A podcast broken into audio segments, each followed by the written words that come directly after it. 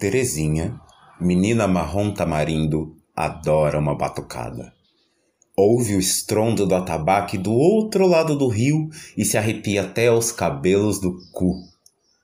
Vovó Olídia, beata de procissão e missa branquinha feito parede caiada, diz que não pode, que é coisa feia, que Deus não gosta. Deus pode não gostar, mas Terezinha gosta. E como gosta. Discorda de Deus, mas com todo respeito.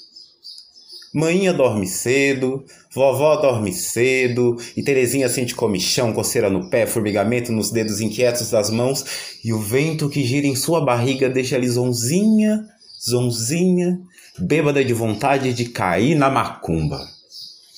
Bem queria viver com vovó Tonha, mãe de santo, preta igual terra preta e com um perfume gostoso de fumo de corda que solta dos cabelos. Escuta. Deu meia-noite, o galo já cantou. Seu tranca-rua que é o dono da gira. Oi, corre, gira que algum mandou.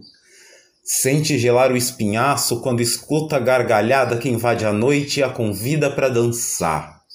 Terezinha, danada, bota as vestes e as percatas, se abonita e sai pela janela, preparada e arretada, pronta para erguer a barra da saia, atravessar o rio e sambar com os eixos tudo.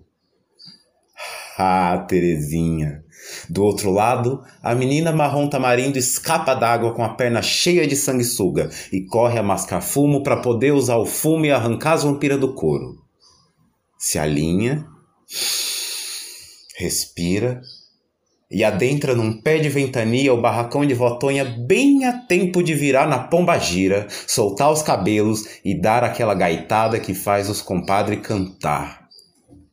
Oi, abre a roda e deixa a pomba gira passar.